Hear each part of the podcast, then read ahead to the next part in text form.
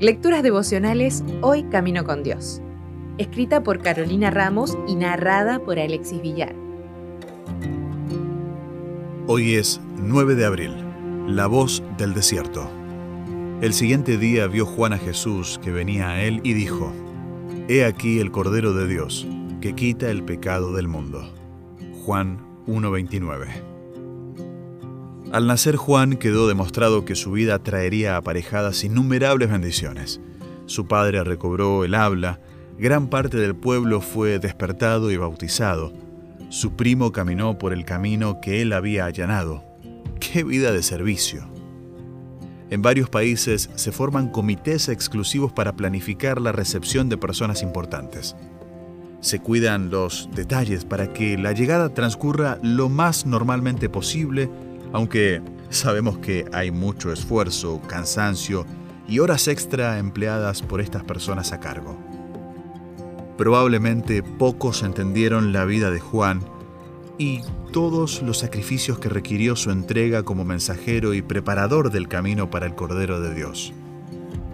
Nunca se le había encomendado una obra tan grande a una persona, ni siquiera a Moisés, cuando tuvo que dirigir al pueblo de Israel. Su vida iba totalmente en contra de lo que se acostumbraba en esa época. Su dominio propio, su sencillez y su espiritualidad no tenían parangón. Por medio de su vida, sus palabras y su ejemplo, las frívolas personas de esa época debían cambiar radicalmente sus corazones y alistarse para recibir al Señor. ¡Qué desafío! En medio de la naturaleza, el silencio y el alejamiento del mundo, aprendió sobre Dios y se preparó para cumplir fiel y excelentemente su misión. Observaba a las personas y estudiaba cómo llegar a sus corazones. Aunque Jesús era su primo, no lo conocía. Tenía que estudiar con detenimiento cuáles eran las señales de su llegada y el carácter de su ministerio. Y así lo hizo. Si bien no entendía a la perfección cada uno de los detalles sobre la vida de Jesús, tenía fe en que Dios aclararía todo. Su voz rasgó el silencio del desierto y del adormecimiento del pecado. Sus manos quebraron la calma del agua para sumergir a quien ahora seguiría la tarea hasta el final. Por lo que sabemos, nunca más volvieron a hablar. Toda la vida de Juan apuntaba a ese momento y culminaba allí. Ese corto cruce de frases quizá pareció distante, pero implicó una total comunión.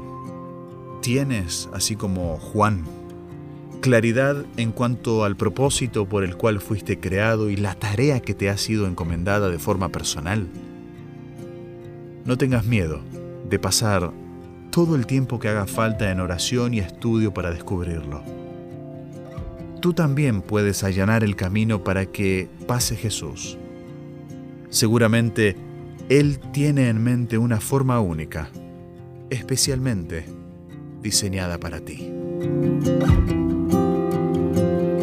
Si desea obtener más materiales como este, ingrese a editorialaces.com.